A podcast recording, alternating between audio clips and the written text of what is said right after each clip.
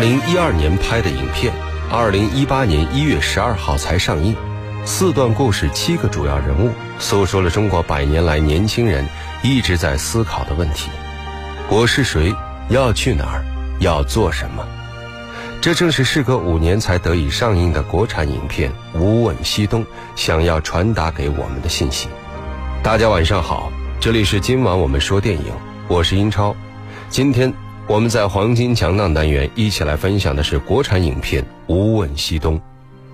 这部影片由李芳芳编剧并执导，章子怡、张震、黄晓明、王力宏、陈楚生主演。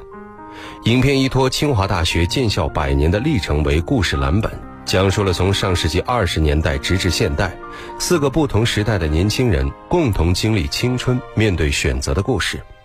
而影片片名也正是源自清华大学的校歌“立德立言，无问西东”。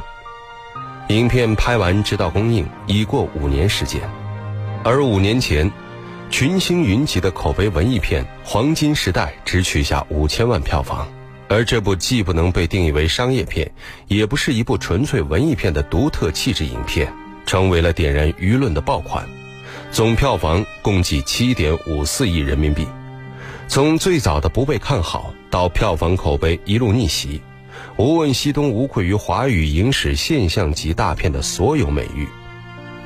接下来，我们就一起来分享这部影片的故事。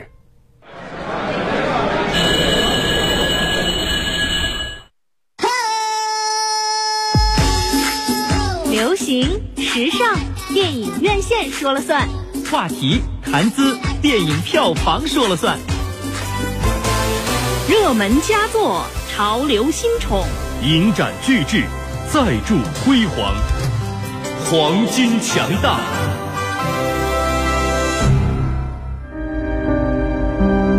如果提前了解了你们要面对的人生，不知你们是否还会有勇气前来？一九二三年一个寒冬的清晨，清华大学校园里热闹起来。今天是公布考试成绩的日子，学员吴岭兰英文、国文成绩均为满分，唯独物理名落孙山。为此，导师梅贻琦找到了他。你的物理学是不列，而英文学、国文学都是满分。如此天资，当初你为什么不学文科，而偏要念实科呢？因为最好的学生都读实科。你求学的目的是什么？我只知道，不管我将来做什么，在这个年纪，读书学习都是对的。我何用管我学什么？每天把自己交给书本，就有种踏实。但是，你还忽略了一件事：真实。真实。人把自己置身于盲目当中。有一种麻木的踏实，但丧失了真实。你的青春也不过只有这些日子。什么是真实？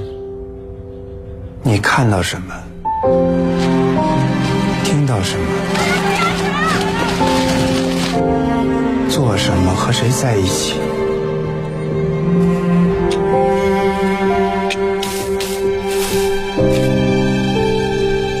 有一种。从心灵深处满溢出来的不懊悔，也不羞耻的平和与喜悦。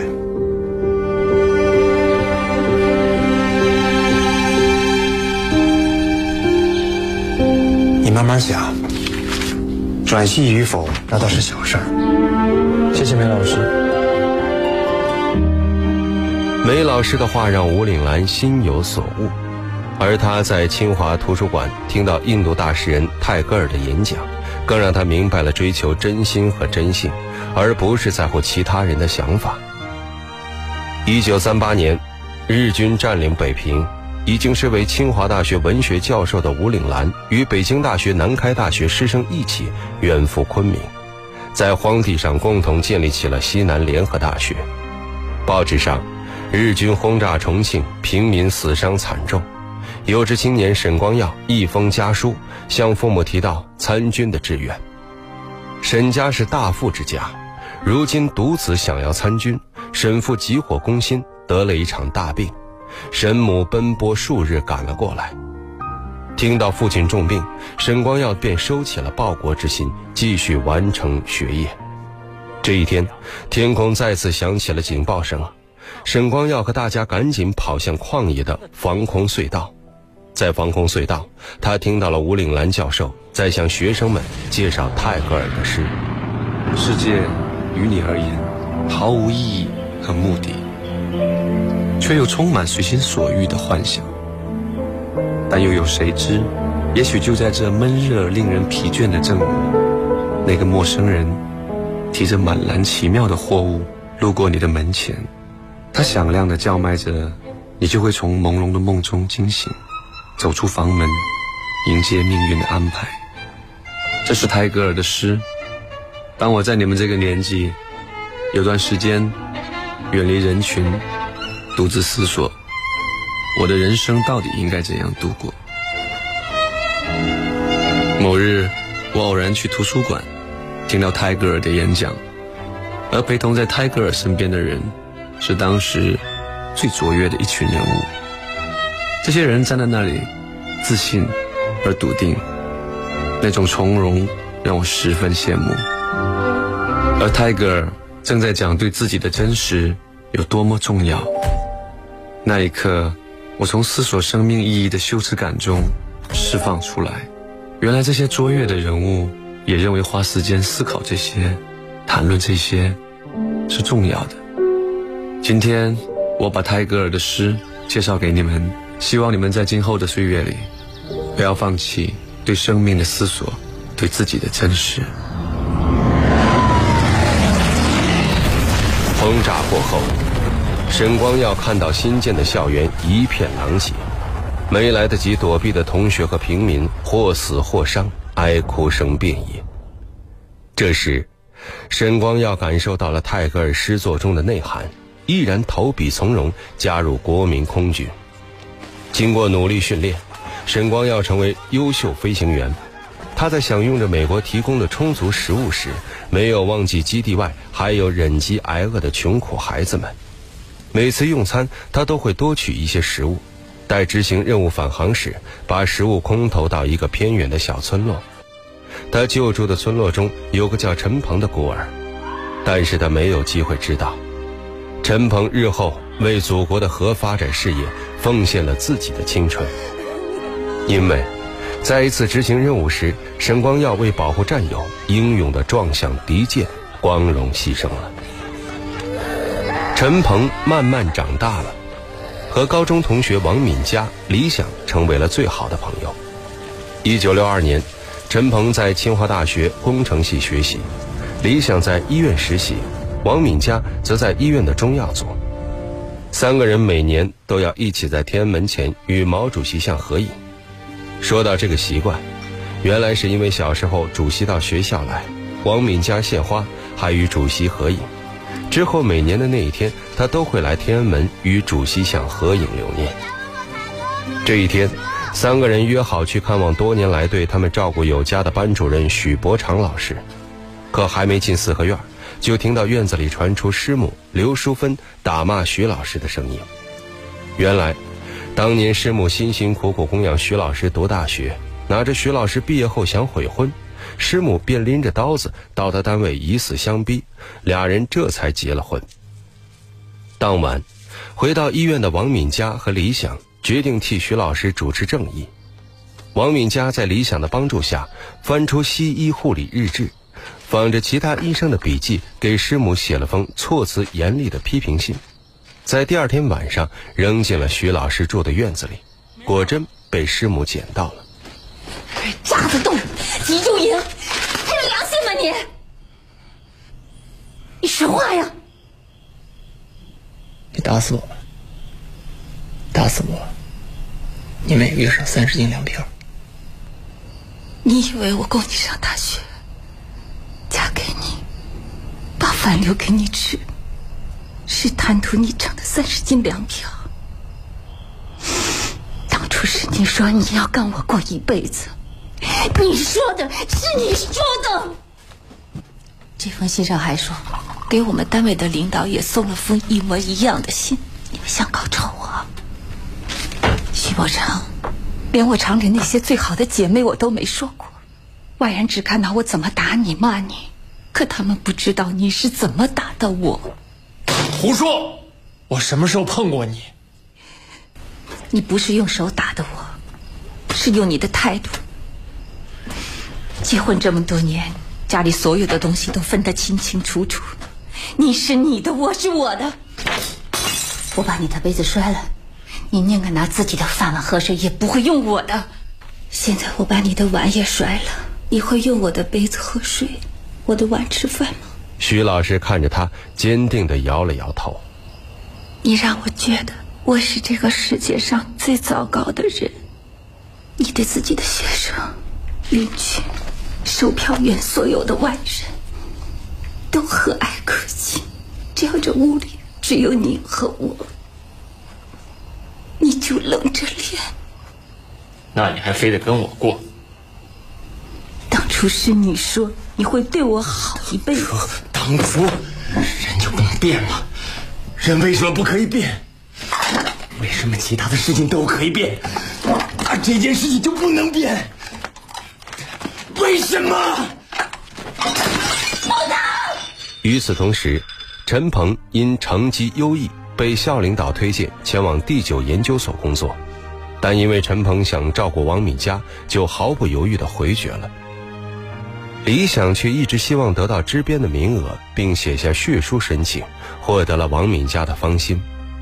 确定支边名额前，王敏佳亲手教李想针灸术，却被陈鹏无意中看到。见王敏佳愿意露出胳膊让李想按摩，陈鹏觉得自己是一个多余的人，便来到校长室请求前往第九研究所工作。然而世事多变，师母收到批评信后。从信中的标点符号使用习惯中察觉是王敏佳所为，他拿着信闹到医院，大骂王敏佳勾引有妇之夫。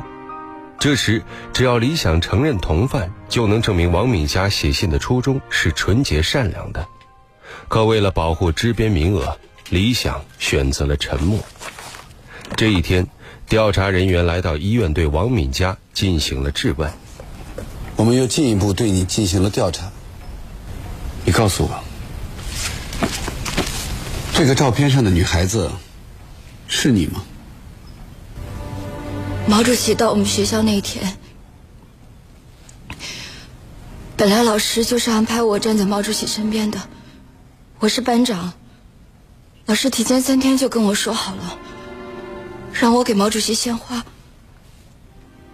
我接到任务以后太紧张了，就生病了。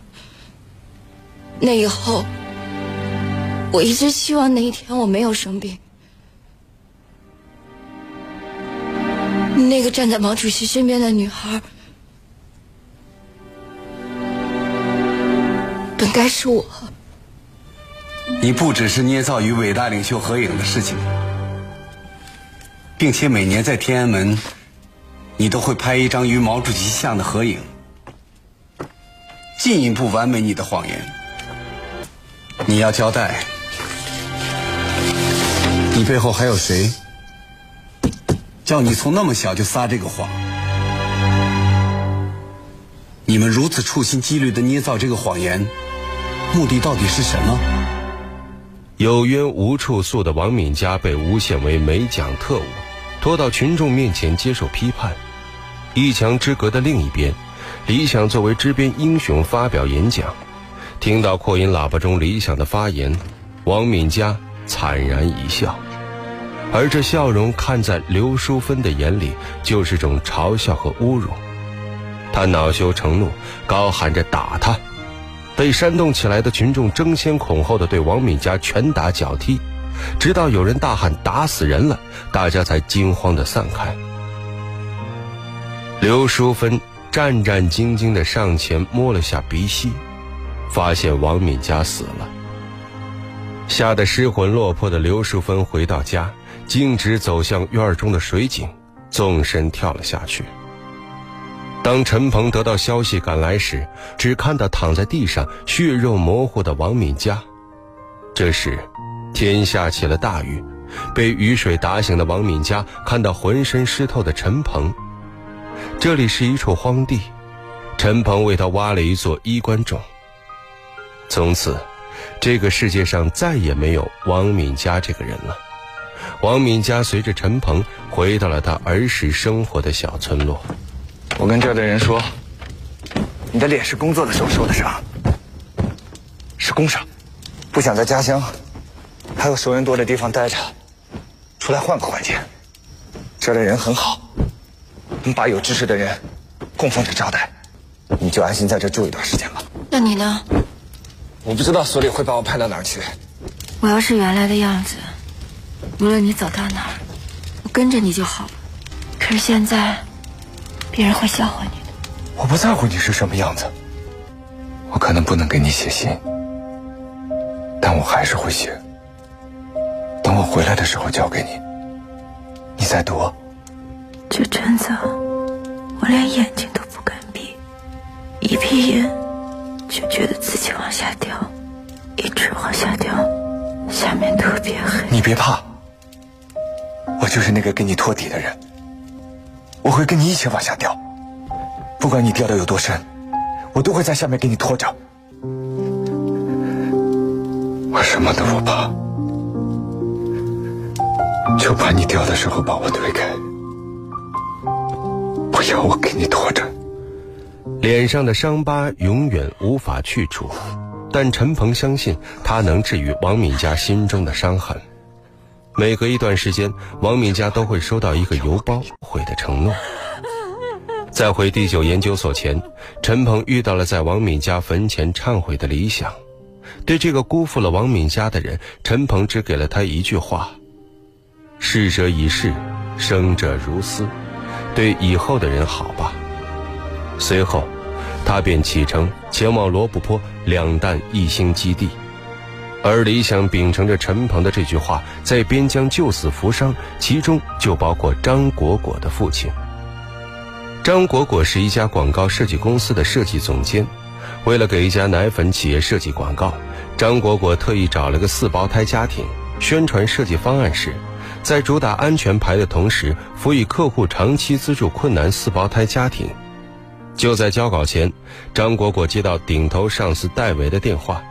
戴维称，通过私人关系打听到竞争对手也是以安全为主题的设计方案，但没有得到客户的认可，所以戴维打算抛开安全，主打营养和口感。张果果没有办法，只好按照戴维的意思重新修改方案。这一天，客户准时来到了公司，戴维却突发胃病去了医院。在这种情况下，只好由张果果代为向客户介绍设计方案。但最后的结果却是客户并没有接受这个方案，而是采用了竞争对手的保守方案。失去客户的责任就顺理成章地落到了张果果的头上。他这才意识到，原来他不过是公司上层权斗争的替罪羊。张果果不想徒劳地为自己辩护，主动辞了职。但是让他没有想到，没有得到资助的四胞胎家庭生活困难，急需帮助。张果果自费给了他们一笔钱。这之后，本来已经决定自费帮助他们的张果果，在看到另外一个被救助的家庭把资助方当成摇钱树后，打消了这个想法。在这之后，张果果就减少了与四胞胎家庭的接触。但是，四胞胎的奶奶和姑姑却天天给张果果打电话。无奈之下，张果果硬着头皮来到四胞胎家庭的租住房。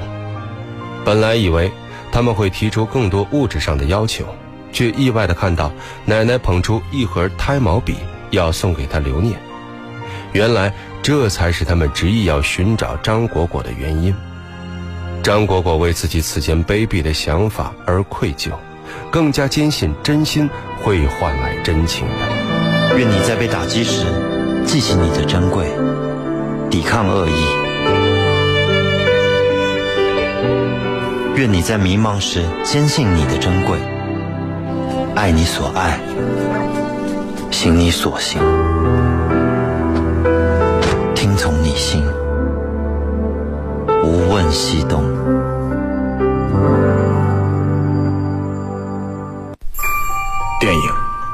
梦想与现实的碰撞，你已经有了洞察力，你有。电影是光与影的交流，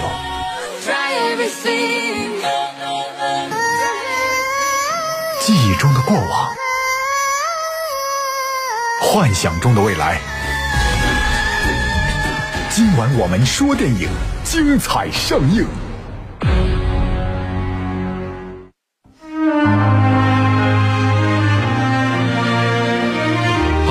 欢迎回来，这里依然是今晚我们说电影，我是英超。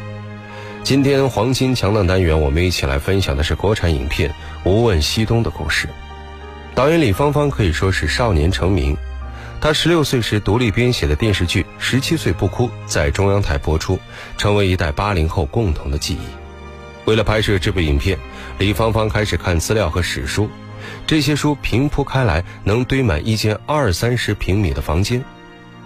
章子怡在接受采访时回忆起第一次读到剧本的情景，她说：“我是在飞机上看的这个剧本，看到一段的时候就控制不住自己，泪如雨下，我就把剧本合上了。